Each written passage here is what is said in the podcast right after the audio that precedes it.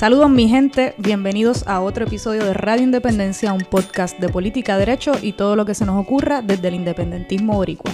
En el programa de hoy conversamos con Mari Mari Narváez, directora ejecutiva de la organización Kilómetro Cero. Suscríbete a Radio Independencia en tu podcatcher favorito y YouTube y síguenos en nuestras redes sociales para mantenerte al día sobre lo que pasa en Puerto Rico. Que lo disfruten. Saludos mi gente, bienvenidos a otro episodio de Radio Independencia, como siempre con ustedes Andrés González Verdecía y mi compañera Adriana Gutiérrez Colón. Huepa, huepa, saludos. Saludos mi gente. El- la semana pasada dijimos que estábamos contentos, seguimos contentos. Siempre contenta, Yo, claro. creo que, yo creo que estoy más contento ahora que nunca porque pienso que el episodio de hoy es la razón de ser de este programa. Así que estoy bastante contento. Antes de ir a nuestros temas, que son dos, hoy vamos a estar, eh, hoy va a estar con nosotros Mari Mari Narváez, directora ejecutiva de la organización sin fines de lucro Kilómetro Cero y muchas otras cosas, como ¿verdad? Puerto Rico sabe quién Mari Mari Narváez. Y en la primera parte del programa vamos a estar hablando de, y analizando el nuevo movimiento Victoria Ciudadana. Antes de eso, queremos hacer un anuncio solamente. ¿Y cuál es? Tíralo. ¿Cuál es? Que ¿Lo cogiste hoy, fuera de base? hoy, sí, la cogí fuera. Papá, pues Ajá. hoy, cuando salga este programa, y si usted lo está escuchando mañana, pues ya pasó. Pero hoy, a las 4 de la tarde, Ah, vamos a estar. claro, Ah, claro, ahora, claro, ¿verdad? claro, Te dormiste. sí, vamos a estar en una manifestación eh, a las 4 de la tarde en el Coliseo Roberto Clemente. ¿De qué es la manifestación? Bueno, eh, tenemos la visita o va a estar sesionando el Comité de Recursos Naturales del Congreso Federal aquí en Puerto Rico. Eh, entonces hubo recientemente unas expresiones del presidente de este comité, Raúl, siempre se me olvida, es como... Grijalba. Grijalba, Siempre Raúl. Grijalba, el presidente del Comité de Recursos Naturales de la Cámara eh, este, de Representantes de Estados Unidos, dio unas expresiones diciendo o adelantando que no quería discutir el tema del estatus de Puerto Rico porque el tema importante era evaluar cómo había sido el cumplimiento con la ley promesa o la imposición de la Junta de Control Fiscal y las medidas de, austeridad, etcétera, y también que eran otros temas más importantes como la recuperación tras el, el paso del huracán María en Puerto Rico. Y en rechazo a esas expresiones, ¿verdad? Porque somos independentistas, evidentemente, y el partido independentista puertorriqueño pues convocó a esta manifestación para repudiar esas expresiones y, y para expresar que para nosotros y para mucha gente aquí en este país pues es importante el tema del estatus y de hecho es la razón principal por la mayor parte de los, pro- ¿verdad? De la mayor parte de los responsables. El estatus de Puerto Rico es la, en gran parte responsable de todo lo que está pasando en Puerto Rico, incluido evidentemente promesa, la Junta de Control Fiscal, las medidas de austeridad y la falta de crecimiento económico en nuestro país, dentro de muchos otros problemas por los que estamos pasando. Así que para dejar eso claro, pues nos vamos a estar manifestando allí a partir de las 4 de la tarde, como Y, un poco la... Tratamos de hacer un, un- sacar un video ayer, salió. Tratamos de hacerlo live, no salió. Y luego lo tiramos por, Por las eso redes. me... Por eso me... Te cogí, te sí. cogí. pues eh, un poco da la impresión, ¿verdad?, de que esta gente no tuvo nada que ver con la imposición de promesas y de la Junta de Control Fiscal, porque ahora dicen que van a evaluar, ¿verdad?, la- Las las medidas de de, austeridad, a ver cómo, cómo van a mitigar esas medidas de austeridad. Oye, medidas de austeridad que ustedes impusieron por voluntad propia, ¿no?, el Congreso de los Estados Unidos y no precisamente controlado por los ningún demócratas. accidente, No es ¿verdad? ningún- Ni, es- ni son decisiones individuales que toma la Junta de Control Fiscal, sino que es un mandato precisamente de la ley promesa. Y nada, qué bueno que hay gente, ¿verdad?, que convocó a, repudiar eso, porque esa- que hubiera pasado desapercibido así, como que, ah, pues vamos a sesionar ahí, chiji, chija, y todo el mundo contento, hubiera sido una, una gran decepción. Así que nada, gente, si todavía están escuchando esto tempranito cuando salga, nos vemos allí. Estamos. Ok, vamos a- antes de la entrevista, entonces, de pasar con Mari Mari, vamos a estar discutiendo una de las noticias más eh, comentadas durante esta semana, que es la creación de un posiblemente un nuevo partido político denominado Movimiento Victoria, Ciudadana. Eh, la semana pasada se anunció formalmente la creación de, este, de esta colectividad. Eh, tuvieron una, digamos, una asamblea en el Teatro Tapia recientemente, el lunes, eh, y, ¿verdad? Más o menos eso es lo que sabemos. Conocemos algunos de, su- de sus integrantes y vamos, a, vamos a comenzar un poco analizando. ¿Qué sabemos de este movimiento partido hasta ahora? ¿Quiénes, quiénes lo componen y de qué se trata? Bueno, la licenciada Ana Irma Rivera Lacén, quien fue presidenta del Colegio de Abogados y Abogadas de Puerto Rico. Eh, es una líder feminista, ¿no? Entre otras muchas cosas. Está también, yo creo que la noticia salió un poco porque ella fue a, solicitar la inscripción del partido. yo creo que ella fue la primera que que dijo, ¿verdad? Como que lo inscribió o algo y de repente fue Ana Irma Rivera Lacén. Ajá, la noticia como salió por ahí. Claro, pero inmediatamente, digamos que tomó la batuta la licenciada Alexandra Lúgaro, que, es la... Venir, de hecho, algunos meses antes hasta había hecho una encuesta a través de Facebook de eh, ¿qué, ustedes piensan? ¿Que debe haber una, que debemos tirarnos como candidatos independientes o debemos crear un partido? ¿Qué ustedes piensan? ¿Hacemos un partido o nos quedamos en casa tranquilos sin hacer nada? ¿Qué ustedes creen que debemos hacer, pueblo? Vamos a llevarlo a votación. El resultado fue un partido y me complacieron a la gente con que la creación de este movimiento. Eh, está ¿Quién más está por ahí? Manuel Natal. Manuel Natal. ¿Quién vamos, vamos a llegar poco a poco. Entonces, ah, por supuesto, Rafael Bernabe. Eh, y gran... Ya vamos a llegar poco a poco a quién lo componen. Parece... figura, Néstor Duprey. Claro. Eh, que han sido, digo, muchísimas más, pero a las primeras, las que se me vienen a la mente, ¿verdad? Sí. La primera... Lo primero que surge es algo bien, bien, bien lugarista, porque fue lo que hizo cuando salió hace cuatro años. Sale el lobo lo primero. Y recuerdo que cuando, cuando salió el, fenómeno Lúgaro la primera vez, era bien extraño que a veces la gente decía, ah, pero le están tirando antes de escucharla. Y, yo curiosamente decía, bueno, me están tirando el logo antes de hablar. O sea, que e, e, era curiosa la cuestión de la imagen. Porque, ¿cómo tú criticas o sea, vas a criticar por criticar la imagen cuando sacas la imagen primero que la sustancia. Pero ¿sabes cuál fue el problema con el logo? Ah, no, pues, ah, claro. ¿Qué, ¿Cuál fue el problema? Vamos a arreglar el micrófono. El problema es que se asemeja mucho al logo del partido. ¿De qué partido es? Oye, que se asemeja mucho al Partido Socialista Unido de Venezuela. es, un, es? un eh, understatement, como dicen los del norte. Eh, el chiste del logo tiene los colores lugaristas así negros, juega con ese asunto, ¿verdad? Lugarista. Lugarista. No, lugarista, que termino más bonito que lugarista. Dale. Eh, eso era antes de que hubiera el movimiento, pues todavía que llamarle lugarismo. Ajá, solo cambia los colores. Entonces era con la V copiada del, ¿verdad? de los chavistas en Venezuela. Y... A nuestros hermanas y hermanos que nos escuchan allá en Venezuela. y entonces, ¿verdad? Con la estrella, el punto es que ciertamente escogió y empezó, se empezó a la derecha y empezó, ¡Ave María, mira esto! Porque aquí en Puerto Rico, los hermanos venezolanos, imagínate, el miedo, el cuco con el comunismo, con el socialismo y con toda la izquierda es imperante. O sea, que empezaron con eso, pero a mí lo que me llama la atención es, rápido lo niegan, y yo escucho a Rafael Bernabe decir, Ah, yo, no, lo, sabía. Yo no lo sabía. Y yo, a mí me, es que es medio extraño porque si no lo sabías, pues bueno, la persona en quien tú delegaste ese rol falló, ¿verdad? Eh, o, lo hizo, porque evidentemente es copiado, falló, o están siendo entonces, para empezar, bien hipócritas, porque ¿cómo que no lo sabía? O, cuál es el issue, pero nada, se están yendo por esa línea. Entonces empieza el chiste y la tiraera, y quiero recordar que el lema me parece hasta fitting, me parece adecuado, porque el lema del Partido Popular Democrático también es copiado de un logo soviético, de un lema soviético. El lema que ustedes todos escuchan de pan, tierra y libertad tan asociado viene de los soviéticos, es una variante de ese, del lema de los bolcheviques. O sea que hasta, hasta en eso me parece, la gente se critica, se ríe, me parece hasta adecuado, a pesar de que, como vamos a ver por sus componentes, no están optando por no ser un partido de izquierda explícitamente y por decirlo así mismo. Ok. Entonces, ¿qué podemos decir sobre, sobre los componentes? Pues ya dijimos, es un poco extraño porque, por un lado está, me parece que hasta ahora ciertamente está la cabeza o la voz cantante, que es justo decir que yo creo que ha sido la, la licenciada Alexandra Olgaro. Antes de hablarle en particular de quiénes, cada, o sea, quiénes componen o están en este movimiento por ahora, que, Lo que, lo que sabemos hasta el momento, Importante también mencionar que el movimiento surge, ¿verdad? Como a raíz de... Vamos a, vamos digamos que, que, tiene, que está compuesto por gente de distintas, con distintas posturas ideológicas o políticas referente a muchos temas distintos. Entonces es una, es más o menos una cosa como el, como el Partido del Pueblo Trabajador, ¿verdad? que estaba hecho para, para que, no tuviera divisiones ideológicas en, o, ¿verdad? En, cuenta, en cuanto al estatus, que no fuera exclusivamente independentistas, estadistas, que todo el mundo era bienvenido, pues yo creo que viene con más o menos con ese flow del PPT.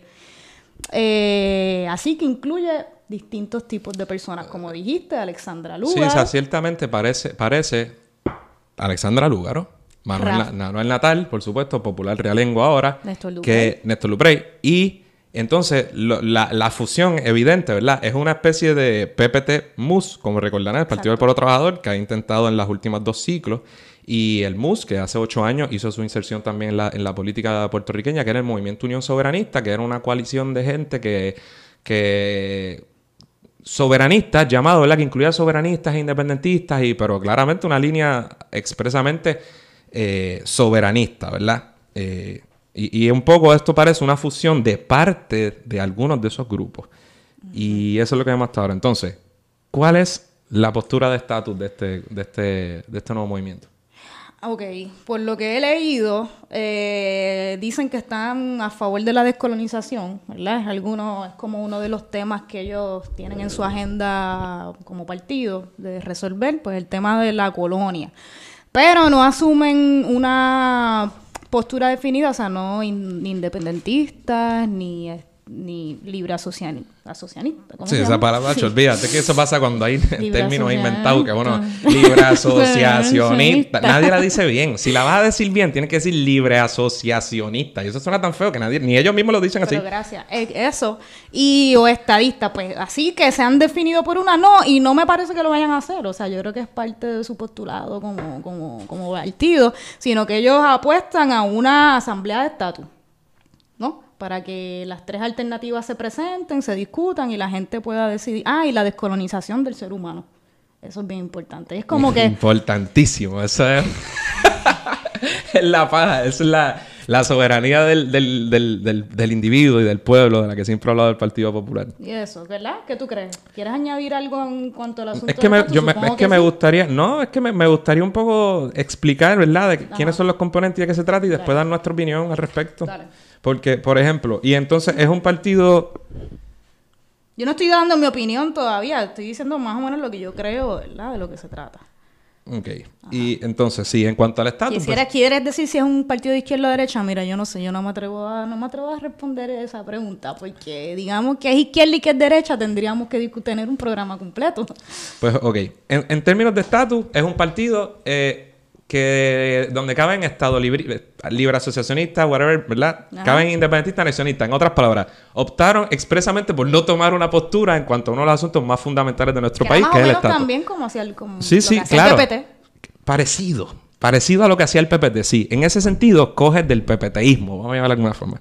En cuanto a ser un partido de izquierda, pues han optado expresamente por por una cosa bien pomo de evitar toda etiqueta posible. Entonces, en ese sentido, ¿Es de derecha o es de izquierda? No parece un, partido de derecha, ciertamente. Pero Alexander Olúgaro, como dirían componentes del hoy movimiento slash partido, corrió como una candidata neoliberal bajo cualquier rúbrica imaginable.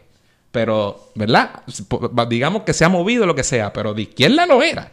Entonces, cuando se les dice si es una cosa socialista, han optado expresamente por decir que esto no tiene que ver con socialismo. Entonces, no utilizan el término izquierda tampoco, le rehuyen, aunque, ¿verdad? Por ahí iría la cosa, pero no, como, como pasa en cualquier país, ¿verdad? Que, que ese tipo de, de términos se utiliza no meramente por cargarlo en el pecho, sino para poder describir las posturas y las acciones que tú vas a defender, ¿verdad? De alguna manera sensata.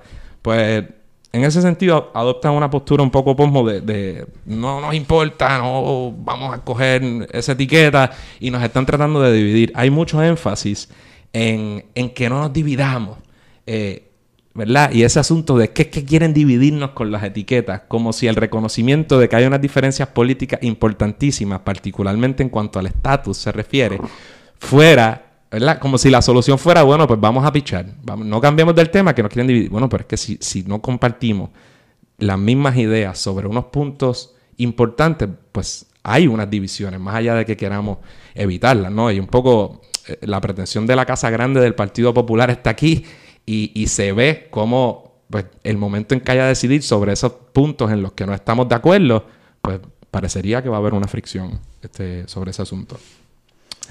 Pues, ¿qué te parece? Ah, ya, ya quieres mi opinión. Como, bueno, ¿quieres seguir escribiendo?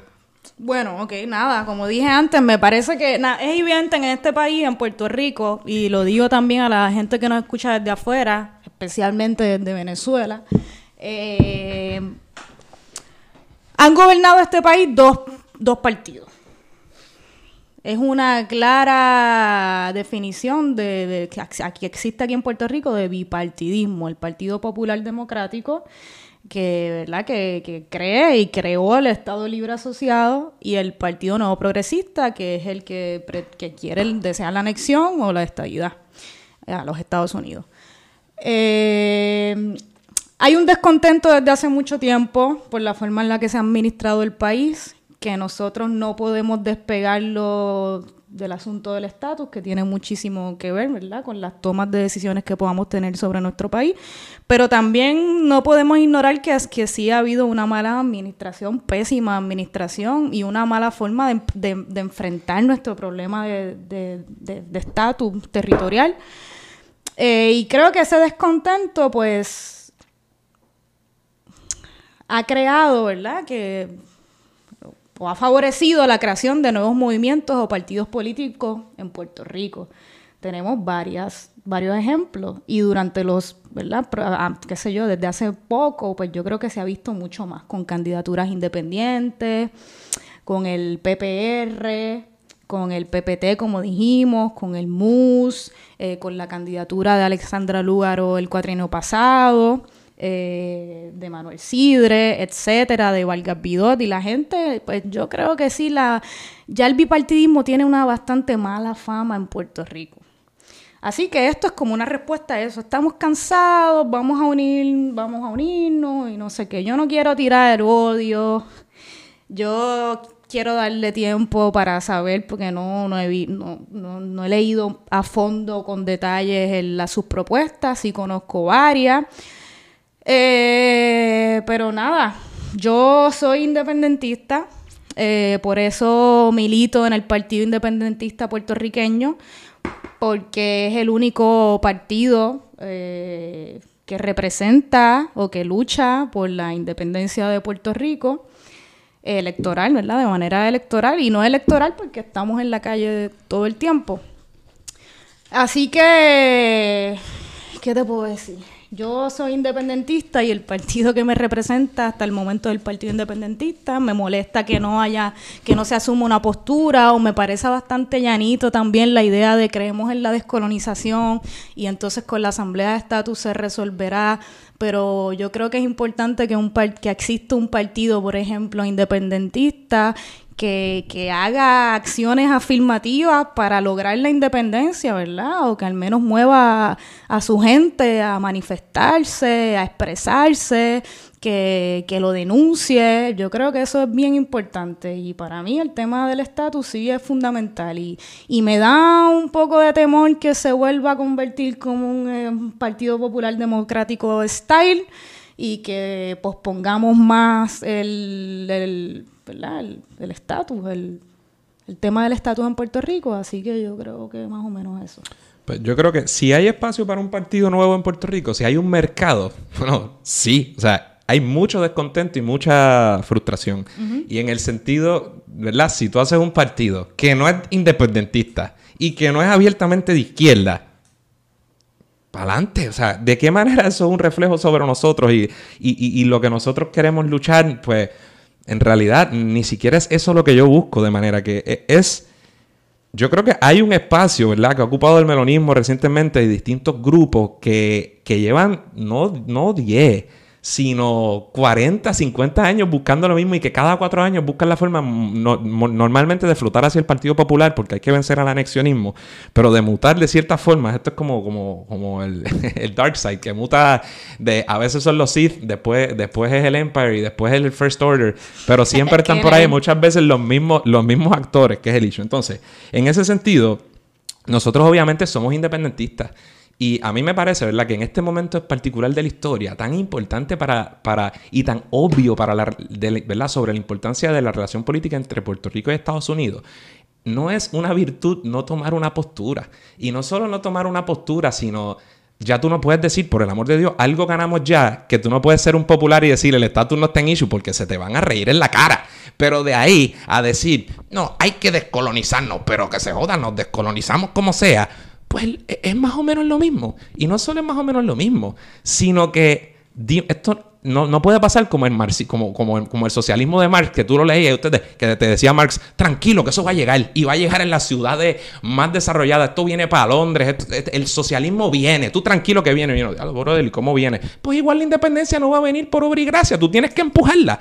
En la medida en que tú pretendes tener una coalición política que en cuanto a eso, cualquier asunto, crea que que lo puedes subordinar una, dos, tres, cuatro. Pues primero, no me interesa. Segundo, que en la. O sea, imagínate que sean eh, muy exitosos. Cosa que yo no niego por la razón que, que me gustaría tocar más adelante. Que, que yo no niego que eso pueda ser una posibilidad. Pero en la medida en que más éxito ellos tengan como partido y más éxito electoral, más probabilidades hay, como le pasa al Partido Popular, de que, pues, de que esas fricciones que haya resurjan, aumenten y no se toquen, como es obvio, los temas quisquillosos que le van a perjudicar al partido. Es un poco... Sí, y, y también, ¿verdad? Por esa línea, si dicen, ah, pero esto es un movimiento descolonizador y aquí son bienvenidos, somos bienvenidos todos, son los independentistas, los estadistas, no voy a decir los libres, No te sale. No me sale. Eh, pues me pueden decir, pues aquí caben todos, pero ¿y de qué forma yo como independentista puedo adelantar la causa de la independencia dentro de un dentro de un partido que no va a asumir alguna postura como esa? La Pues- contestación es ninguna, que Exacto. obviamente a decir que no, pero la contestación es ninguna. pues exacto. Entonces, ¿qué otros? Hay muchos, porque teníamos preguntas antes de rompimos todo el esquema. Pero, por ejemplo, Ah. en Puerto Rico ha habido muchos, muchos intentos de agrupaciones políticas y de gente, con gente seria y gente buena. Y que no estamos diciendo que en esta no las haya tampoco. No, no, no, Hay y los mucha hay. gente y seria, mucha y- gente buena. Y digo, ya hemos llegado por algunas de la gente que hemos mencionado, pero, pero Sí. vamos a llegar más. Y, y, por ejemplo, no voy a, ni siquiera voy a hablar del, del siglo pasado y del MPI, del PSP, de un montón de otros grupos, sino recientemente, eh, ¿verdad? Empezó con PPR, el puertorriqueño por Puerto Rico, que era la paja también, porque era la, el Rogelio Figueroa iba a resolver el estatus y todos los problemas del mundo poniendo molinos de viento. Y empezó con eso. Eh, luego sale una iniciativa, que es el Movimiento Unión Soberanista, que lo mencioné, con gente muy competente. Y ahí estaba Gallizá y había otra gente de, de independentistas de trayectoria y personas vinculadas o, ¿verdad? Hicieron su intento y fracasaron. A, tal punto que no solo, ¿verdad? No, no tuvieron más votos que el PIB, que está bien, eso es el issue solo cuantitativo, sino que, ahora claro, no existe. Más allá de un, cascarón vacío, la verdad es que hoy no hay bases. No existe, por más que digamos 20.000 formas de verlo. El PPT, compuesto por gente muy seria, algunos de los cuales yo respeto mucho y son mis amigos, y de lo que vamos a hablar aquí, no es, no es solo mi análisis, de lo- es que los conozco, es que me lo han dicho. El PPT, compuesto por personas muy serias, trató de hacer un partido al- obviando el asunto del estatus más que el MUS, porque el MUS decía, no, no, soberanista. El PPT decía, no, no, derechos de los trabajadores, y para afuera, para afuera el estatus, olvídate, bla, bla, bla, bla. Y oye, luego de dos turnos al bate, vieron lo difícil que era y nuevamente sacaron, mejor, o sea, no sacaron los resultados que obtuvo el PIB, pero de nuevo, no es una cuestión cuantitativa. Es que es, que es duro. Es que las razones por las resistir cuatrenio tras cuatrenio. y las razones por las que un partido político, eh, y en, el caso nuestro, el PIB, ¿verdad? El PIB, ah, tú escuchas tanta oposición y tanta crítica y tú dices, pero ¿cuál es el grupo independentista y el partido de izquierda que ha tenido mejores resultados en 70 años? ¿Cuál? Y sigo sin obtener una contestación al respecto. Entonces, el- el último ciclo, con la frustración y el bipartidismo que nosotros, que yo odio, eh, vino un, un fenómeno, vino Manuel Sidre, PN, PN, ¿verdad? Anexionista, sin decirlo, una, una paja que es que, tú no, lo- que no tenía ninguna posición ideológica firme y obtuvo muchos votos. Y vino la licenciada Alexandra Lugaro, que obtuvo un fracatán de votos, con un discurso eh, atrevido, atrevido de sexy, la cosa cool, una candidata Sí, diferente. que decía que era Diferente. independentista y que era atea y que claro, pero ¿qué hizo?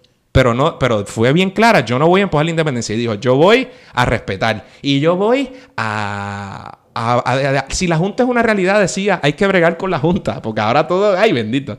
Y decía eso. Colaborar Y, con la- Y con la no era una candidata de izquierda, amigos bolcheviques lugaristas que están de no de era una candidata de izquierda bajo ninguna acepción de la palabra o concepción del término que ustedes puedan ahora elaborar. Punto.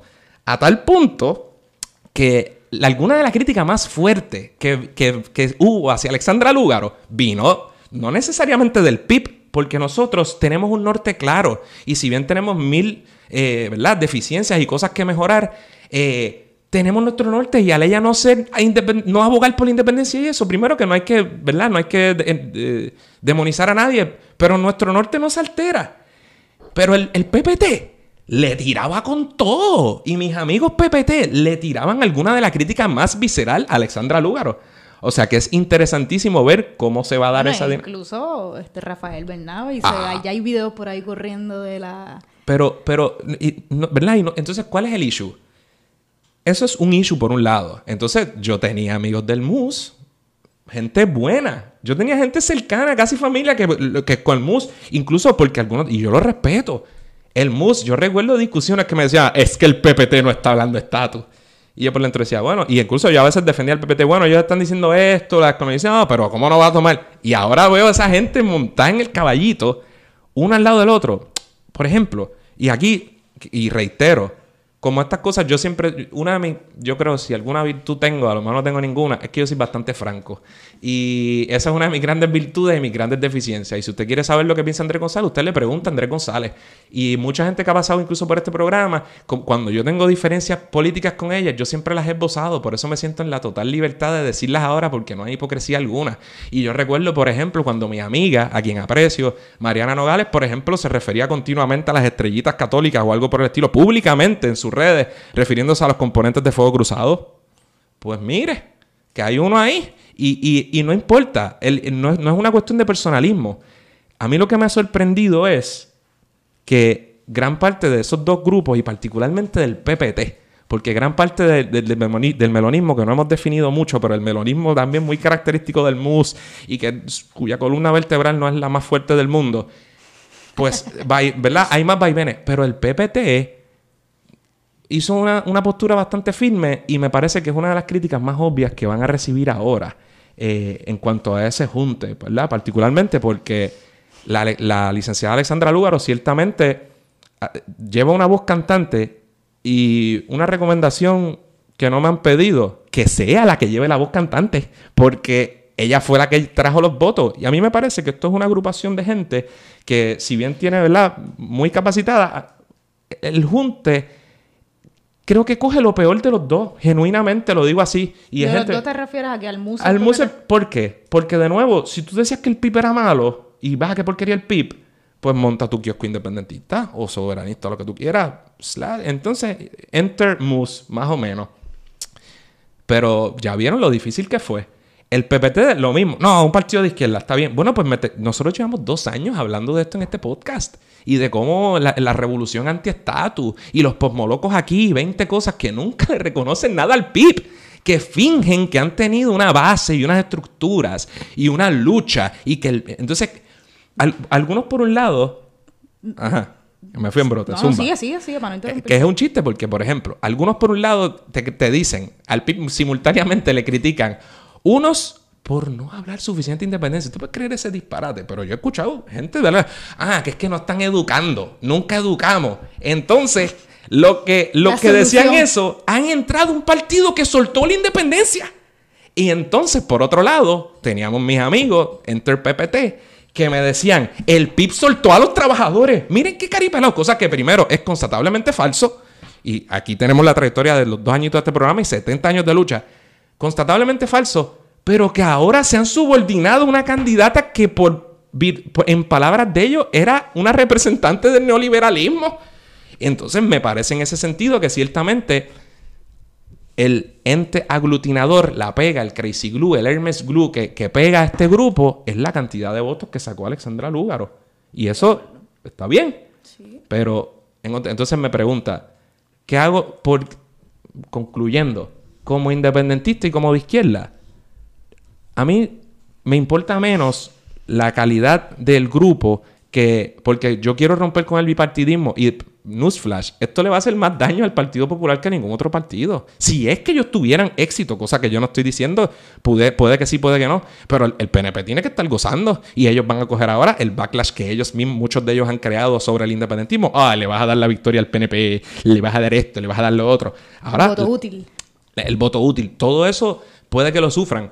Pero el punto es, si usted es independentista, ¿verdad? Como nosotros. ¿Usted cree verdaderamente en la descolonización de Puerto Rico? Usted tiene un partido que hace trabajo y que lo tiene súper bien representado. Y si usted cree en los derechos de los trabajadores, en los derechos de la mujer, en los derechos de los inmigrantes, El si medio, la protección del medio ambiente. del medio ambiente. Si usted cree en la separación de iglesia y Estado, usted está bien representado. Si usted opta por votar por otra organización que le llama, que le convoca, que le gusta la atención, cool. Pero no se mienta a sí mismo. Y cuando usted vea lo que ya comenzó, la campaña de invisibilización, porque comenzó, lean el, el artículo de, de Rafael Bernabe en Claridad, que no menciona el PIB. Lo mismo, ninguno lo menciona. Cojan el programa de gobierno de esta nueva agrupación. Ya salió un artículo de noticias que me sorprendió. Por lo menos fue sensato. Con bases, no con ganas de criticar, con bases. Y yo le invito a que me diga qué propuestas de esas no hemos, no hemos adelantado nosotros o cogido programáticamente. Y eso es lo que a mí me duele. A mí también. Eso te iba a decir. Porque estaba hablando, ¿verdad? De que la gente critica. al- Hay mucha crítica al PIB. Vamos, y que las críticas están bien. Yo no tengo ningún problema con las críticas. Unas bien pertinentes, unas necesarias y otras que no. Hay muchas que yo leo por ahí en las redes que se basan en clichés, que a mí sí me, me duele mucho porque es bien difícil combatir contra, contra todo eso. Este, y esa misma gente, ¿verdad? Que repite clichés, que no, es que el PIB tiene un problema, que no acaba de entender que ser independentista no quiere, no tiene que ver con odiar a Estados Unidos. Claro. Y yo, pero ¿y quién dijo que odiamos a Estados Unidos? No, pero que ser independentista no tiene que ver con apoyar a, a Maduro y a... Pero es que no, no se trata de eso, nunca se ha tratado de eso. No, que si, que si Rubén, y entonces se repiten muchas cosas. Ah, y esa misma... No mencionamos a Rubén tantas veces que uno escucha. Es que es un viejo blanco. Y los Bernie Bros. eh, Bernie, de repente, es que te digo, cada contradicción es increíble. O yo no mezclo con el Partido Popular, pero mezclas con los demócratas. Es que, es que quiero verlo. Y hay otros de ese grupo que no mezclan con demócratas, pero mezclan con populares. Bueno, está difícil. Pues esa misma gente, ¿verdad? Que ha criticado unas críticas mejores y otras peores. Eh, pero las leo, las leo y las veo por ahí en las redes también diciendo, fíjate, yo no sé, pero el movimiento me, me convence de sus, sus propuestas y yo, este, un plan de salud universal con pagador único, una asamblea de estatus, eh, rechazar el fondo electoral que no existe. Eh, Que en- se eliminó ya y se por eso esta es una cosa- Eh, entre, entre otras muchas propuestas que, que las ha venido repitiendo y proponiendo el PIB desde hace muchísimos años, pues yo veo eso y veo a la gente contra estas propuestas están buenas y me duele decir, pero y, pero y yo pensando, ¿sabes? Si lo que si lo que hacía falta es un rebranding del PIB para que la gente para que la gente vote por él, pues entonces no lo hubieran dicho, que es lo que Pero es quieren que- que, cambiemos qué, el el- es el- que- el eslogan o- Y otra, o sea, la mayor. y entonces, entonces eh, ves como nada, analizar estas propuestas o tener, construir opiniones sobre estos partidos por el branding y no por el contenido, o no haciendo un juicio justo del contenido, pues a mí mm, me duele también como a ti, me decepciona. Pero quiero, a mí me gusta lo bueno, lo malo y lo feo. Y un poco, lo bueno, hay gente buena en esa, incluso muchos de los cuales han pasado por aquí y ojalá las puertas están abiertas como lo han estado los últimos dos años. Hay Mucha hay gente buena, que- mucha gente y hay buena. gente que no quiere cruzar ni puertas ni puentes. Cuando le digan que el PIB este, el PIB exterior. Entonces, lo que... El, ¿Verdad? Lo, alguno, lo bueno. Eh, gente, alguna gente buena, joder el bipartidismo. Pues mira, de nuevo, la gente, ay, el PIB. El PIB tiene, tiene que ser responsable. Que si le afecta, sí, y tenemos que estar responsables porque nosotros somos un partido que tenemos que estar pendientes de lo que busca la gente, ¿verdad? Y cómo este tipo de cambios nos afectan. Por supuesto que sí. Pero como nosotros tenemos un norte bien claro, que es la lucha por la independencia y por la justicia social, un partido abiertamente socialdemócrata que le puedes decir, imagínate, la izquierda que puede, que a lo mejor no le gusta decir socialdemocracia, ahora está con Lúgaro, pero está bien.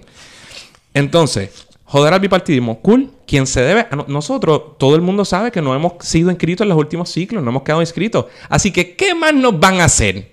Nos van a matar.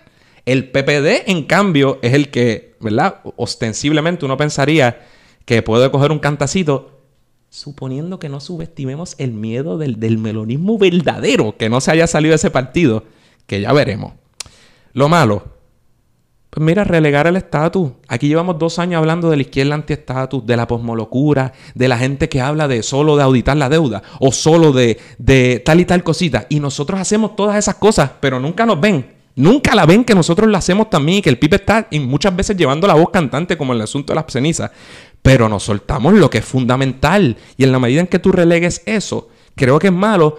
Y por qué no decirlo, le haces, o sea, confunde y le haces daño al independentismo. ¿Qué? Viene siendo lo que yo considero lo feo.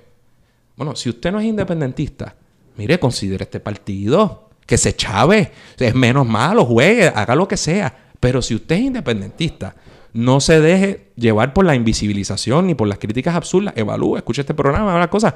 Eh, y, evalúe también el programa de, partido del, del, Partido Independentista. Y me parece. ahí? Sí, y me parece un poco también, un poco, fíjate, me sorprende la falta de humildad, particularmente del. del y ahora voy a hablar de, PPT y MUS, los dos, pero. Porque hay, hay gente cool. La, gran la gran virtud del movimiento es su gran debilidad.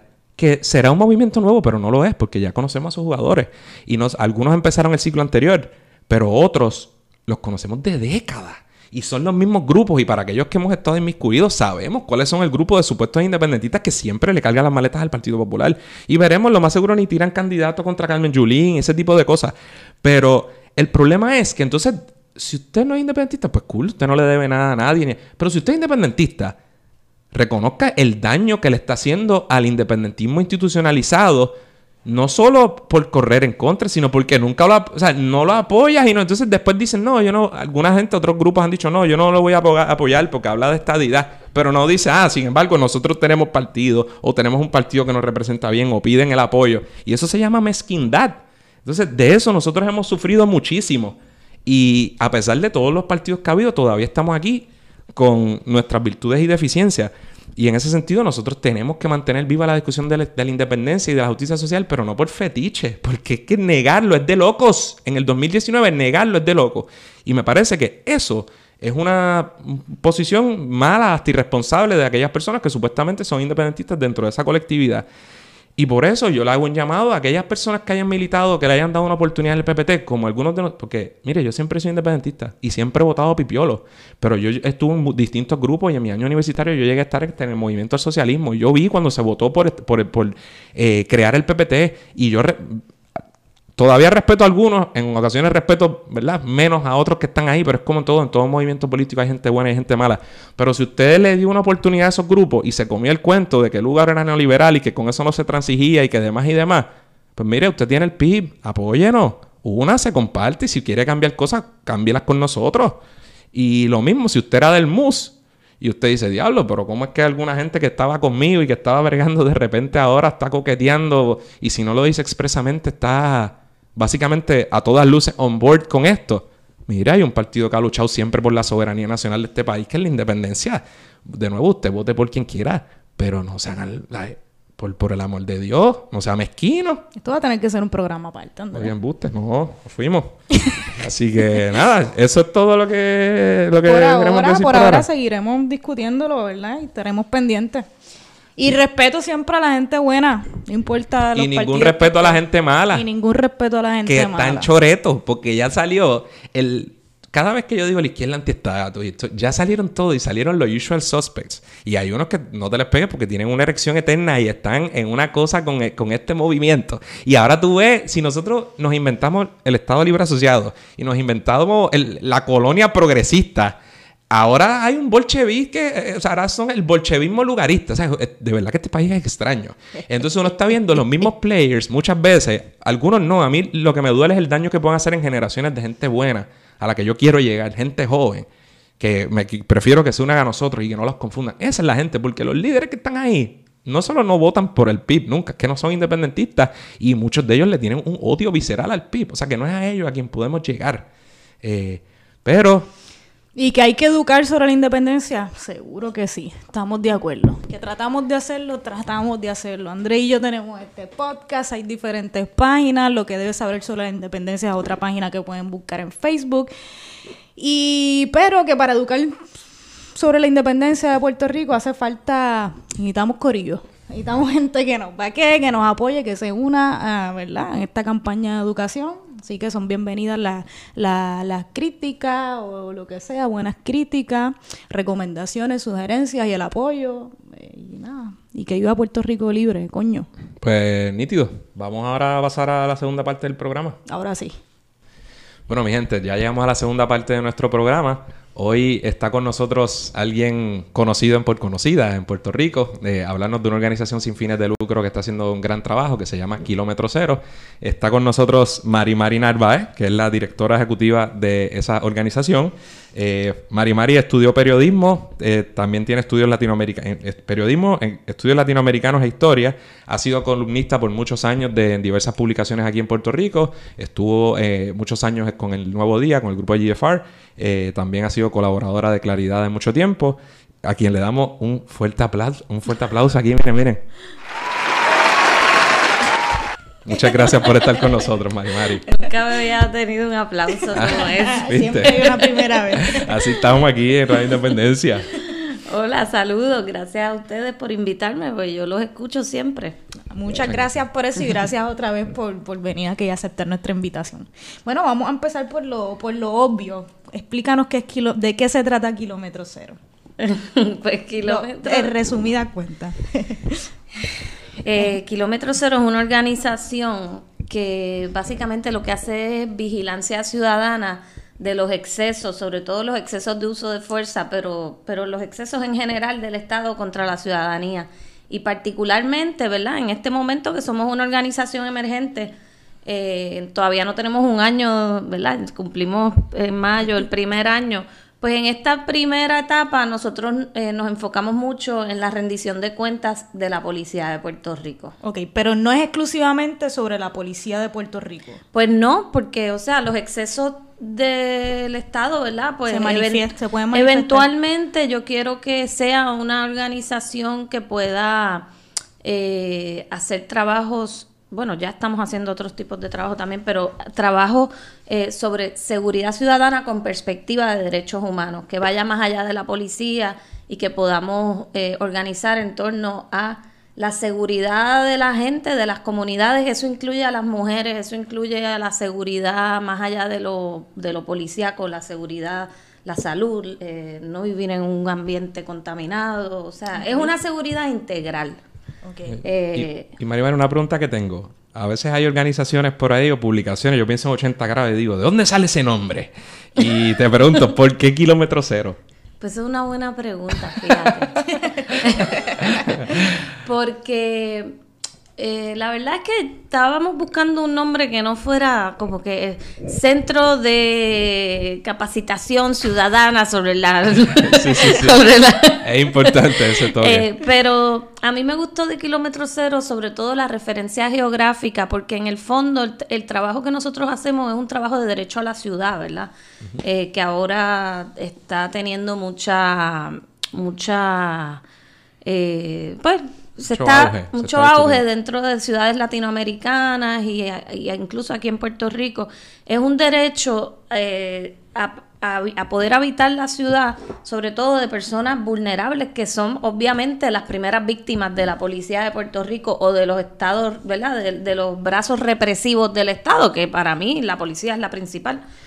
Eh, es- las personas más vulneradas por esto del- de la represión policíaca son las personas sin hogar, son las personas usuarios de drogas, pacientes de salud mental, obviamente protestantes, manifestantes, independentistas. Eh, entonces es como una referencia geográfica a eso. ¿Y, quiénes, quiénes forman parte de esta organización y cómo, cómo se creó? ¿Sabes? ¿Cuál, cuál fue el punto que dijeron, ah, no, aquí vamos a, vamos a hacer algo con, Pues- concreto, vamos a, vamos a organizarnos y a formar esto? ¿Qué, qué fue lo que in- los motivó a, a crear esta organización? Pues yo llevaba ya alrededor de cinco años trabajando los temas de rendición de cuentas de la Policía de Puerto Rico, eh, desde donde yo trabajaba, que era la organización Espacios Abiertos. Eh, eso fue como el proyecto que yo desarrollé dentro de Espacios Abiertos, que fue un momento bien interesante porque estábamos desarrollando una organización. Y cuando tú desarrollas una organización por primera vez, o sea, que te dicen, mira, aquí tienes, monta una organización, tú tienes libertad para experimentar.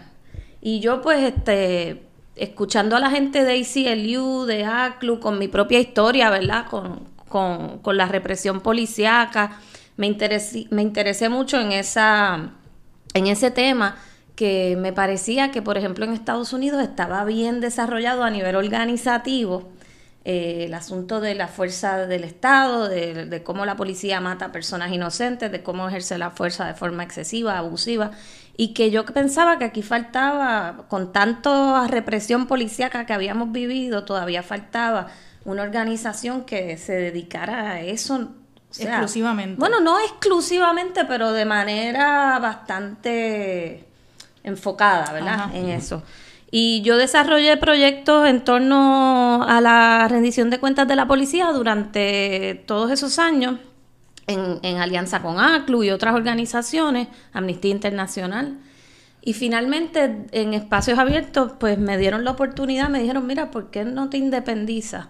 ¿Por qué no te ayudamos para el primer año eh, y pico? Y entonces tú te vas y montas una organización que sea para esto nada más. Eh, y así hicimos, yo asumí el riesgo, ¿verdad? Porque Sí, sí, sí. perdí mi trabajo. Así mismo es. Y de hecho, mencionas Espacio Abierto, pues hiciste un gran trabajo porque ciertamente esa organización ha sido bastante visible en años recientes, en muchas luchas y ha tenido... Yo creo que ocupa un espacio ahí que, que se ganó, y ¿verdad? Sí, sí, fue un ha buen hecho trabajo. un buen trabajo, sobre todo en el acceso a la información, en la transparencia. Eh, así que de ahí, de ahí nació Kilómetro Cero. ¿Y, qué, gest- qué gestiones realizan o qué objetivos concretos ustedes se, se formulan? O, por ejemplo, si tienen como que, ah, ok, este, este año vamos a trabajar o a tratar de conseguir tal y tal y tales cosas. Pues mira, este año particularmente, eh, uno de nuestros mayores, digamos, pilares de trabajo es el del el análisis y supervisión y fiscalización del uso de fuerza de la policía contra la ciudadanía. Eh, Andrés ha estado en un informe que presentamos recientemente en diciembre. Nosotros estamos detrás de esos datos porque la policía empezó a documentar el uso de fuerza contra la ciudadanía hace muy poco tiempo, desde el 2014, gracias a la reforma de la policía Ajá.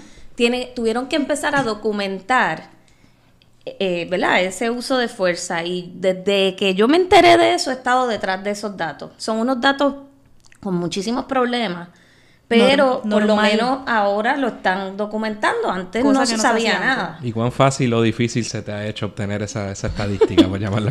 Bueno, yo me imagino ya cuando este, yo espero cuando este programa salga al aire ya va a haber radicado un mandamus en el tribunal de San Juan porque eh, hemos tenido hasta que demandar a la policía por acceso a la información. Ha sido bien difícil, pero he ido obteniendo información, hemos hecho unos análisis con la poco que tenemos y queremos cada vez aumentar más ese acceso a esos datos eh, poder analizarlos, les hacemos recomendaciones a la policía y sobre todo lo más importante es eh, hablarle a la ciudadanía, decirle esto pasa en Puerto Rico, aquí no se filman los asesinatos de la policía que asesinan a pacientes de salud mental, que asesinan a personas vulnerables, pero eso no significa que no ocurra. Y somos nosotros los que tenemos que cambiar nuestra expectativa de cómo el Estado nos trata a nosotros, a nuestros hijos, a las personas vulnerables en la calle. Así que es hacer ambas cosas, es hacer el análisis, pero con, con el fin de que la gente eh, en- conozca, entienda lo que está pasando. Yo creo que eso es bien importante en Puerto Rico, es parte del, del de las razones por las que nosotros también hicimos este programa, es la falta de informa acceso a la información, pero de, de todas las agencias en Puerto Rico, ¿verdad? O casi todas, por no decir Ajá. todas. Y es bien importante que la gente primero entienda y conozca lo que está pasando y que quiere, que exija entonces que para poder exigir un cambio, pues la gente tiene que conocer lo que está pasando. Así que sí, yo creo que sí. es Exactamente. Súper importante. También trabajamos mucho con los temas de libertad de expresión, obviamente, porque algunas de las personas más afectadas también por la represión de la policía y del Estado son las personas que se manifiestan, los defensores de derechos. Y también este año estamos haciendo trabajo sobre los feminicidios, un trabajo de datos precisamente, porque para poder hacer recomendaciones a, a agencias como la policía, primero necesitamos saber. Entonces ni siquiera existe una base de datos en Puerto Rico sobre los feminicidios, ni sobre violencia doméstica, las muertes de violencia doméstica. La policía dice que en el 2017 murió una mujer por violencia doméstica. Qué bárbaro. completamente Claro, ridículo. Pues, y es que, so- mano, cuando hablas de, de los documentos públicos, de lo difícil que es conseguirlos, nosotros en la oficina, a través de la oficina de Animal, que hemos, ¿verdad? Hacemos gestiones continuamente para obtener información de documentos que son públicos. Y mi gente, si son públicos por definición de ordinario, usted tiene que tener un derecho, tiene derecho a verlos, ¿verdad? Son documentos del Estado y por ende del pueblo, salvo contadas excepciones.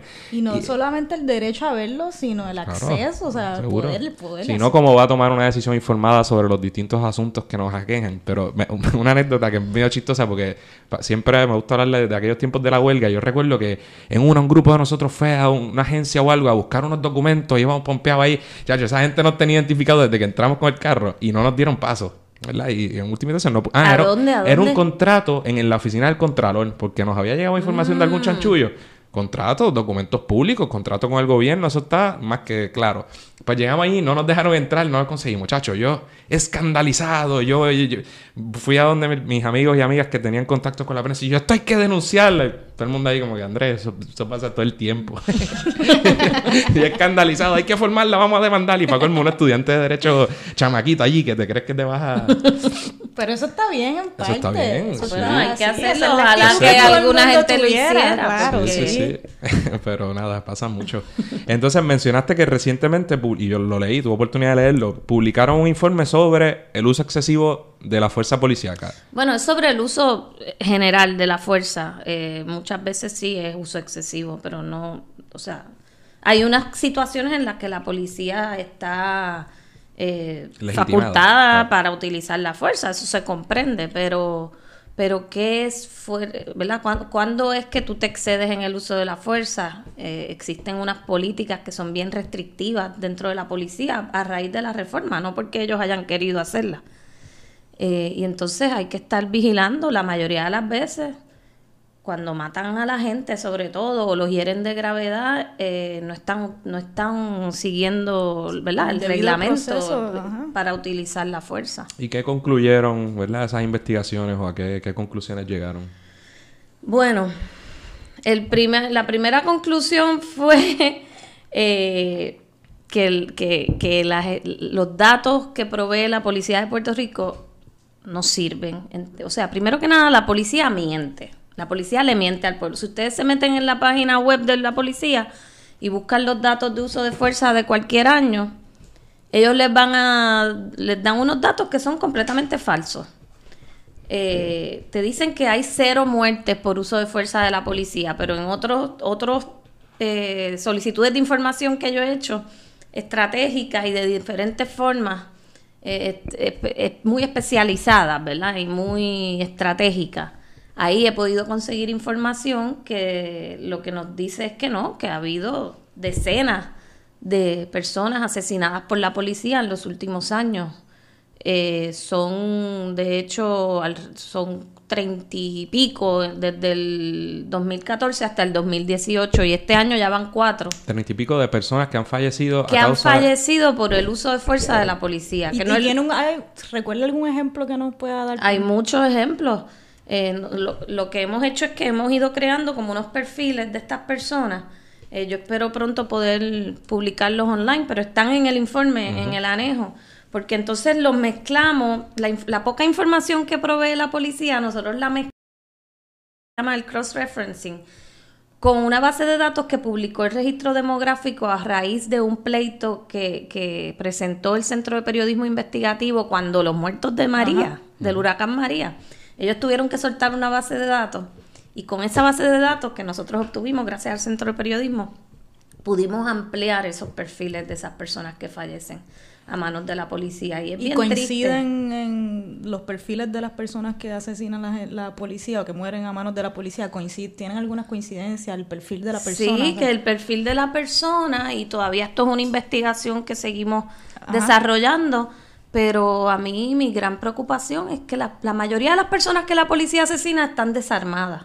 Son personas que no están armadas. La gente se creerá que la policía quien mata es a esa gente que está armada y que se baten a tiros con ellos y entonces sería legítimo para la policía defenderse con un arma letal, con un arma de fuego. Sin embargo, la mayoría de 25 ciudadanos, 18 aparecen como que estaban desarmados. Eh, además, son personas con muy bajo nivel educativo, con oficios muy, este, ¿verdad? Oficios eh, de, de, bajo nivel socioeconómico, como, pues, qué sé yo, eh, personas que trabajan en mantenimiento, personas que trabajan mecánicos, ese tipo de, de oficio, lo que nos indica que son personas pobres, probablemente, sin, con muy poca educación, muchos no llegan a un noveno grado o a un cuarto año.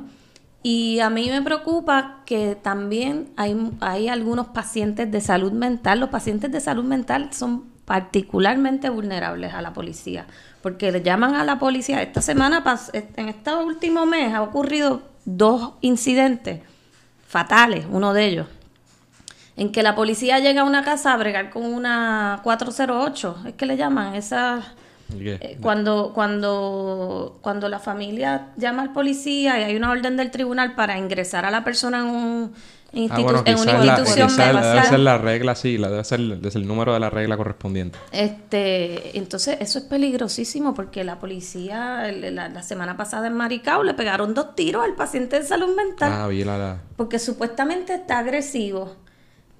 Entonces, eh, bueno, pero la policía debería tener un adiestramiento para manejar ese Y tienen protocolos, tienen protocolos y además, o sea, ¿cómo es posible que una persona que está sufriendo, para empezar, está prohibido utilizar la fuerza letal en los reglamentos de la policía, en esas políticas, está prohibido utilizar fuerza letal contra pacientes de salud mental pero eso ocurre todo el tiempo. El mes pasado asesinaron a un muchacho que era enfermo de epilepsia en su casa frente a su madre.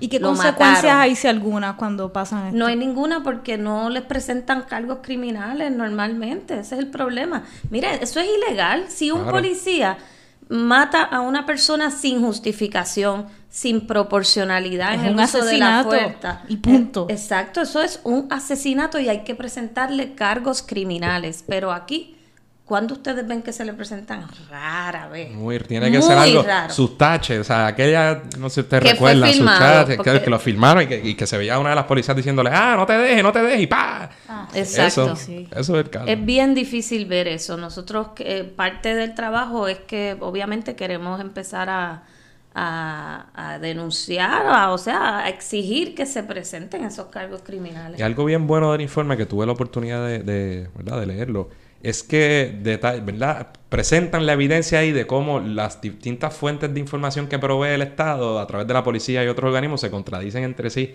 Y entonces, más allá de, que, de lo que yo pueda decir Andrés ahí, que dice, ah, tirándola a la policía, está ahí documentado como un, mismo, ¿verdad? un mismo documento te dice que fueron, qué sé yo, 3, 15 personas afectadas, el otro te dice 20, o las, las categorías que utilizan no concuerdan. Ah, no, eso es un desastre, todo, todo, todo. Ellos no, la verdad es que ni siquiera cuentan bien, o sea eh, es un desastre. Eso es toda la primera parte del informe es estableciendo todas las inconsistencias y las cosas absurdas que ellos presentan como datos. También hacemos un análisis desde la perspectiva de salud pública, ya que tenemos voluntarios y, un analista que trabaja con nosotros que vienen todos del recinto de ciencias médicas de la Escuela de Salud Pública y ellos hacen un análisis eh, como saludistas y dicen llegan, eh, hacen el análisis en cada, cada intervención de uso de fuerza. Por un policía que queda herido, cinco, hasta cinco personas salen heridas de una sola intervención de uso de fuerza. Entonces esto es un problema de salud pública también, no solo un problema de derechos, no solo un problema eh, ¿verdad? De, de, libertades, de derechos, etcétera. Eh, y pues eh, eso es algunas de las cosas que señalamos en el informe. Y yo estoy segura que esto es un problema que no pasa solamente en Puerto Rico, que pasará en muchos otros países, pero le pregunto, no sé si usted, supongo que sí, ha tenido la oportunidad... No le, digas a usted, que me aclaró rápido, no me traten de usted. así que... Andrés, yo te dije... Yo digo, yo digo usted hasta que me den el permiso de decir, de tutear. Ahí está. Pero me tocaba a mí corregirte, porque a mí sí me dieron la orden. Así que... Pues, ¿cómo? Me imagino que has tenido la oportunidad de ver, eh, no sé cómo está, cómo es la situación en otros países o quizás en algunas otras jurisdicciones, otras jurisdicciones de Estados Unidos. Pero ¿cómo, cómo ves entonces el, el problema, ¿verdad? La situación del uso excesivo eh, de la fuerza por parte de la policía en Puerto Rico en comparación con otros países. Pues mira, eh, hay todo tipo de experiencia, ¿verdad? La experiencia en Estados Unidos donde hay una violencia policíaca tremenda, ¿verdad? Eh, es esa, ¿verdad? Hay, hay, un racismo muy grande dentro de los cuerpos policíacos, ustedes lo conocen. Y eso se documenta también. Se documenta mucho, porque hay mucha, allí hay mucha la ciudadanía tiene, tú sabes, es robusta, los cuerpos ciudadanos allí cívicos es más robusto que aquí en Puerto Rico. Entonces ya allí están eh, filmando, sobre todo las comunidades negras, están filmando esas violaciones, esos asesinatos. Ahora, a pesar de que allá tal vez puede dar la percepción de que la policía es muy, muy violenta, ellos sí tienen sistemas de documentación desde mucho antes que nosotros. O sea, ellos llevan años documentando la policía, el uso de fuerza. Además, tienen eh, unos sistemas de supervisión que los tienen, ya existen en todo el mundo, que son sistemas, eh, cuerpos independientes de supervisión de la policía. ¿Cómo? Pues en Puerto Rico, si la policía hace algo mal, tú puedes ir donde ellos mismos a querellarte. Ok. Pero eso es absurdo, ¿verdad? Porque tú no vas a ir a querellarte donde la persona que te maltrató. Entiendo. En estos países, no solo en Estados Unidos, en, en Sudáfrica, en México, en, montones de otros países en el mundo, eh, existen cuerpos independientes que supervisan a la policía. Hay diferentes métodos de hacerlo. Eh, por ejemplo, hay unos que, que, investigan ellos los casos de, de abuso policíaco, de exceso de uso de fuerza, los casos más, más, más dramáticos, ellos los investigan, o si no, pasan revistas sobre la investigación que hace la propia policía. Pero de alguna manera existe, por lo menos, esa independencia de que no eres tú mismo investigándote a ti mismo, sino que... Hace muchísimo sentido. Exacto. De hecho, el cuatrienio anterior, creo que María Luz de Santiago, cuando era senadora, presentó un proyecto para, con la intención de, creo que, ¿verdad? Trabajado por distintos grupos, creo que también estuviste involucrada. No se pudo aprobar por, ¿verdad? Por todas las situaciones que conocemos. Denis Márquez también en la oficina tratamos, presentamos nuevamente un proyecto similar con miras a establecer, ¿verdad? este tipo de de eh, entidad independiente. Veremos si hay ambiente, todos conocemos, ¿verdad?, cómo es la situación, pero ahí presente. Este, esa es una de las particularidades de otros países. Y la documentación, o sea, por ejemplo, en Nueva York hubo una gran campaña, la, la, llamada campaña Stop and Frisk, anti-Stop and Frisk.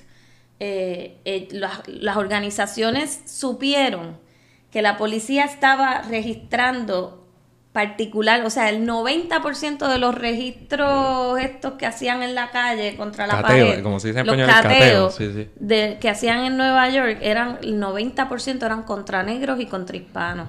Y cómo las organizaciones se dieron y las comunidades se dieron cuenta de eso por la documentación, porque existía esa documentación que el policía tenía que decir cada vez que cateaba a alguien. Y ahí empezó una campaña que ha sido muy exitosa, que ha cambiado allí este, leyes, política pública. a tal punto que cuando entra Di Blasio, el alcalde de Nueva York, era un punto importante en su agenda. Y él, ¿verdad? Él vino con la cosa progre y el tipo y que está de la familia multicultural y la cosa, el tipo cool. Y ese fue uno de los puntos porque, porque en esos años se le estaba dando muy duro a a paralizar esa práctica de stop and frisk. Ya en países mucho más evolucionados que Estados Unidos, como en los Países Bajos y en algunos países europeos, etcétera, existen incluso unas leyes eh, de uso, ¿verdad? sobre el uso de fuerza de, oficiales del orden público que, que son leyes, no son solo políticas de una agencia, sino que ya son leyes y, y, y restringen eh, tremendamente el uso de fuerza de esos oficiales de ley y orden contra la ciudadanía, salvando así las vidas no solo de la gente, también de los propios policías, porque está probado que esas,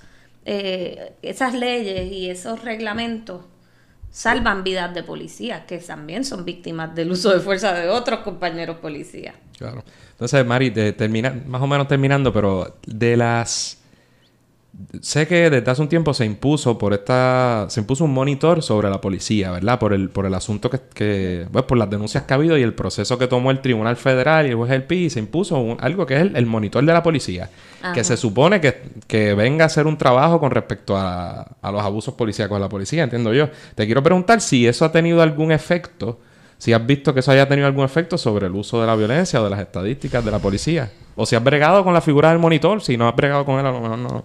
Sí, sí, lo, eh, el monitor es una persona bien accesible. Claudio, creo que es su nombre, Arnaldo. Arnaldo Claudio, y hemos eh, tenemos buena comunicación con él. Ahora acaba de empezar realmente su, su, su, su, etapa de monitoreo. Comenzó ahora en el mes de octubre pasado. ¿Pero y qué pasó todos estos años? No todos estos años era más bien, él era un technical, un technical compliance advisor. él, lo que hacía era... es que es un poco complejo. Porque la policía de Puerto Rico la tuvieron que poner en capacity building durante cuatro años. Todavía, la reforma realmente hecho, tiene que tener una capacidad salvaje. no, eso es lo lindo, que tampoco crearon la capacidad. pero, la época de monitoreo per se de cumplimiento empezó en octubre. Hay que ver ahora, dentro de unos meses, ya casi cumpliéndose el año, cómo va a salir la policía. Pero los primeros años fueron, ellos han perdido tiempo, pero de avicio primero buscando un monitor, perdieron como dos años. Entonces cuando empezaron tenían el capacity building porque el, Departamento de Justicia Federal reconocía que la situación estructural de la policía era tan nefasta que ellos jamás habían recogido un dato y lo habían documentado, eh, no solo de uso de fuerza, de todo, que se dieron cuenta que ellos no iban a poder cumplir con una reforma si no entraban en un proceso intensivo de lo que ellos llaman capacity building. Así que eso fue lo que pasó durante estos años y ahora por fin empezaron en la etapa de cumplimiento. Pues ha habido, ha habido progreso, lo que pasa es que es tan poco para todo lo que se invierte y para todo el tiempo que ha pasado. Que si, que si seguimos con este nivel de progreso tan bajo, tendríamos que esperar. Exacto, no veríamos nosotros probablemente los resultados de esto. Pues nítido, eh, yo creo, ¿verdad? Que ya mismo, ya mismo te soltamos. Nosotros aquí nos gusta tocar, digamos, ah, temas diversos. Y, antes de, ah. pasar al, otro tema, si la gente quiere cooperar o colaborar de alguna forma con esta organización, con Kilómetro Cero, ¿cómo pueden hacer? Eh, comuníquense con nosotros, ya sea por Facebook, que estamos Kilómetro Cero PR en Facebook y Twitter, pero también nos pueden escribir un email en info at kilómetro cero, kilómetro completo cero de número punto org. Eh, y definitivamente nos interesa que, colaboren con nosotros el próximo día, el próximo viernes 22 de mayo a las 5 de la tarde. De marzo, de marzo, ¿verdad? De marzo. Tenemos... Estamos en marzo, abril. Yo, yo, me confundo también. Yo no sé ni en qué mes estamos. En marzo, marzo. Todavía estamos en marzo. En, la casa Ruth en Río Piedras vamos a tener uno de nuestros talleres sobre tus derechos ante la policía. Abierto a todo el público. Abierto al público. Viernes 22 de, marzo. ¿A qué hora? A las 5 de la tarde. Sí, no se aparezca ahí en mayo allí. no hay que esperar todo.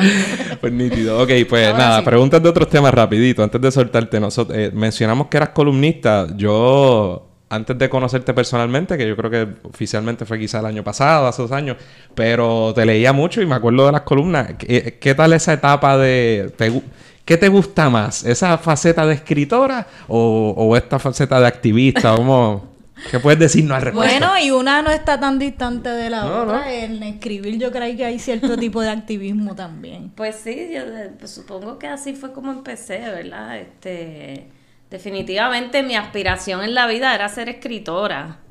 Eh, el país como que me ha jalado para otro lado porque en este país está bien difícil. ¿qué, Los abogados estamos haciendo podcast también.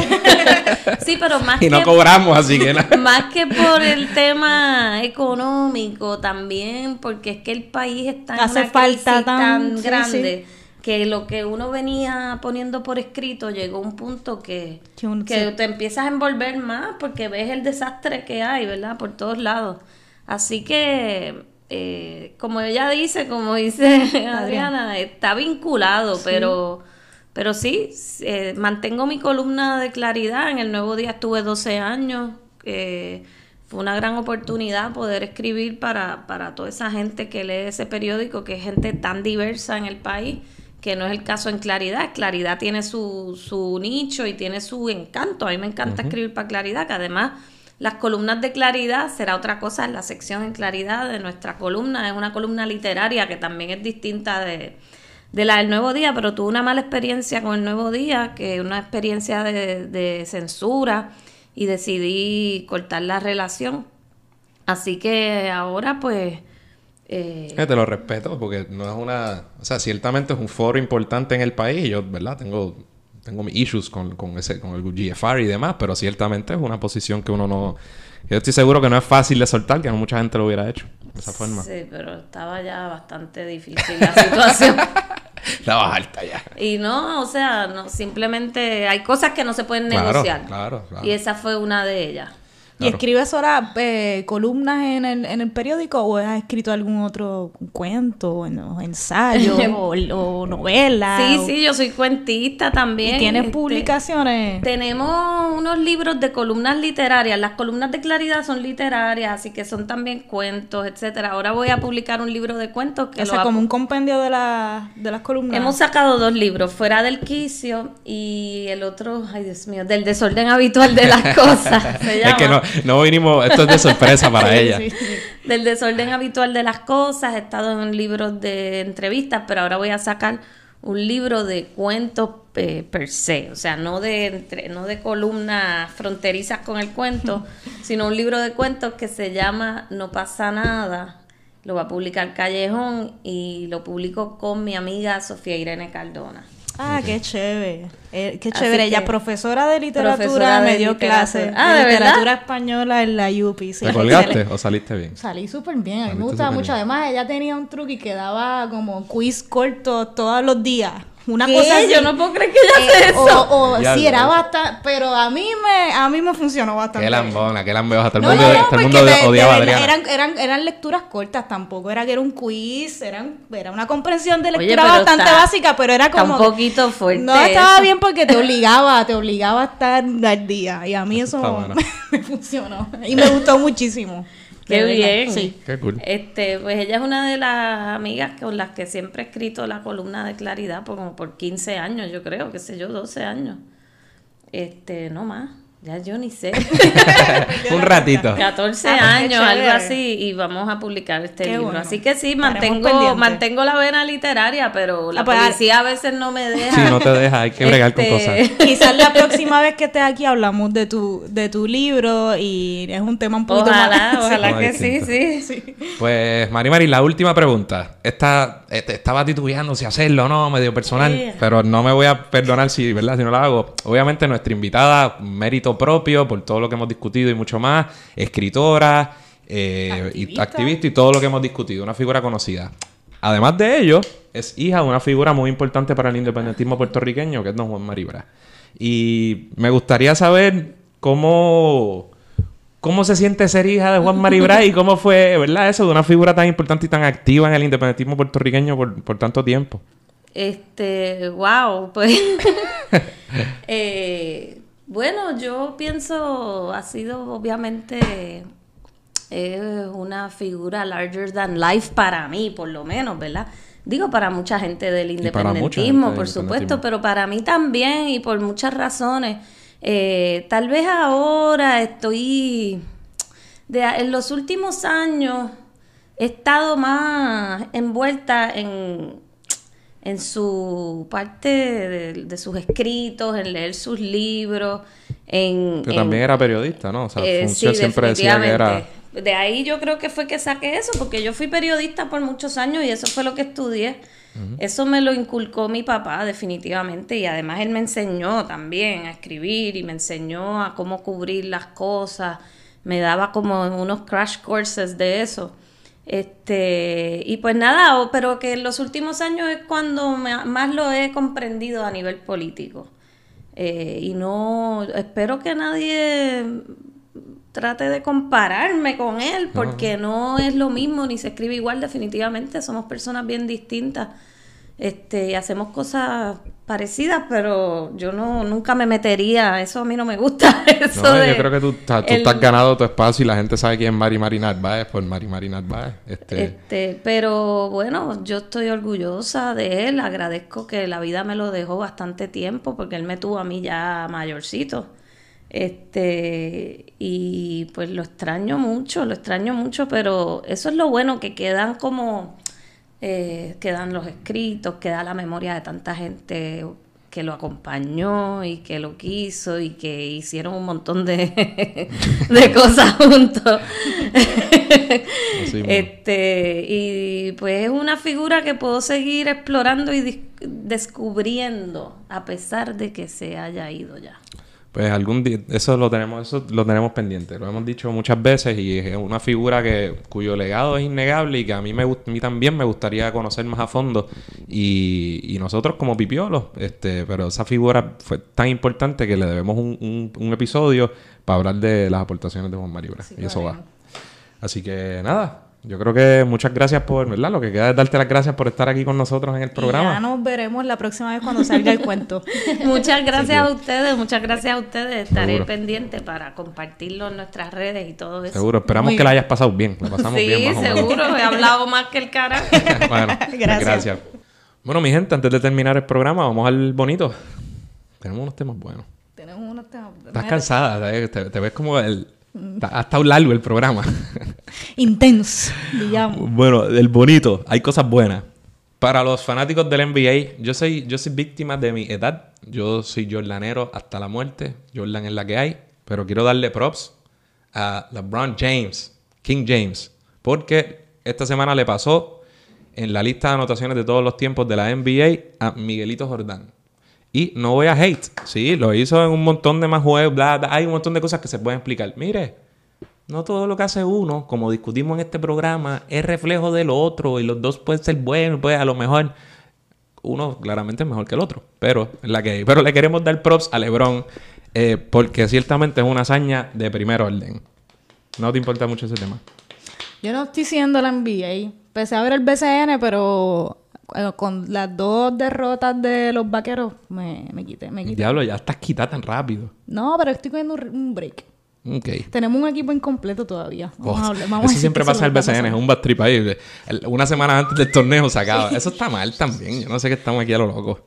Entonces, ¿qué más tengo? Diablo, mano, vamos a hablar de los anillos de, de J-Lo. ¿Cuántos tiene LeBron? Más que LeBron tiene J-Lo, yo creo. ¿Estás seguro? LeBron, claro. Bueno, LeBron tiene tres. ¿Cuántos tiene J-Lo? Porque hay confusión. Como cinco, yo creo. ¿Cinco o cuatro? Porque hay unos memes corriendo, pero yo creo que está incorrecto. Tiene más que LeBron y punto. Eso sí, tiene más que LeBron. Pero había un meme que decía que empató a Jordan. Creo que no empató a el Jordan. último cuenta como por tres, Puede ser. ¿verdad? Puede ser, porque está bastante, bastante grandecito el anillo de, de J-Lo. ¿Qué más, ha- ¿Qué más ha pasado en estos días? El concierto de Bad Bunny. ¿Fuiste? No Yo pude sé la contestación, eso fue una pregunta ahí. pero estuve estuve a punto. Yo sé que sí. Estuve a punto de ir. El domingo quedaban un par de taquillas, pero no fui. Ya lo sé, muchacho. Me arrepiento porque aparentemente, aparentemente fue un paro. Se llenó, se vendió todo. ¿verdad? Ah, no lo tengo aquí, pero ahora que hice del concierto de Bad Bunny. Y fueron quiero- un montón de invitados. Sí, mano, pa- aparente, aparente y alegadamente fue un evento. O sea, fue una cosa de tres pares. Y le quiero dar props a mi amigo Sigfredo, Bella- Sigfredo, Ah, sí. Sigfredo Bellaflores, quien estuvo aquí en este programa bien al principio con su con un proyecto que tenía entonces, no- no- creo que no lo está haciendo ahora, de, de deportes en las escuelas, Onda Deportiva, que es un duro. Estuvo detrás de la introducción Del concierto, que Andrés y yo no hemos ido, pero todo el mundo es como si hubiera visto ya el concierto de Bad Bunny por ahí de alguna forma. Y era una intro, como un throwback de... Y algo de No Te Duermas. Del- de No Te Duermas. Hubo dos. Creo que estaba el intro y estaba otro sketch ahí. Pero, mano, p- props a Cifredo. Me alegra mucho, brother. Has trabajado mucho en ese asunto de la cuestión audiovisual. Eres un monstruo. Y aunque no pude estar ahí verlo, me alegra mucho que estés en esa... Que estés con, la- con esa big- gente con grande, con los, grandes. los- los big boys. Así que, para adelante, mano. A lo mejor que es, bueno, no sé, vamos a ver cuándo va a ser el próximo concierto de Bad Bunny. Me arrepiento un poquito de no ir. Parece que no los perdimos, Andrés. Sí, yo olvídate. Tengo que hablar con mi nena ya. Yo estoy viejo ya para Bad Bunny, yo creo. Estoy a punto de admitirlo. Chico, por favor, Estoy si había una carta de una abuela y no sé qué allí de que fue al concierto y le gustó. Ya lo sí, no he leído la carta. Tengo que. Bueno, Como pero que te- tengo, viejo, chico. tengo que pensar que tiene que ver algo con su nieta o nieto. Está bien, cosa como- pues lleva a Sofía en buste, ¿no? No sé. Mí me sale. No, es no, que no, sí, no lo peque- hagas. pequeña burguesa. No puedo ir. bueno, mi gente, pues gracias por sintonizarnos. Hasta la próxima. Vemos. Eso es todo por hoy. Esperamos que les haya gustado el programa. Agradecemos nuevamente a Marimari Narváez por estar con nosotros. Recuerden suscribirse a Radio Independencia en su podcatcher favorito y YouTube. Y síganos en nuestras redes sociales para mantenerse al día sobre lo que pasa en Puerto Rico. Hasta la próxima.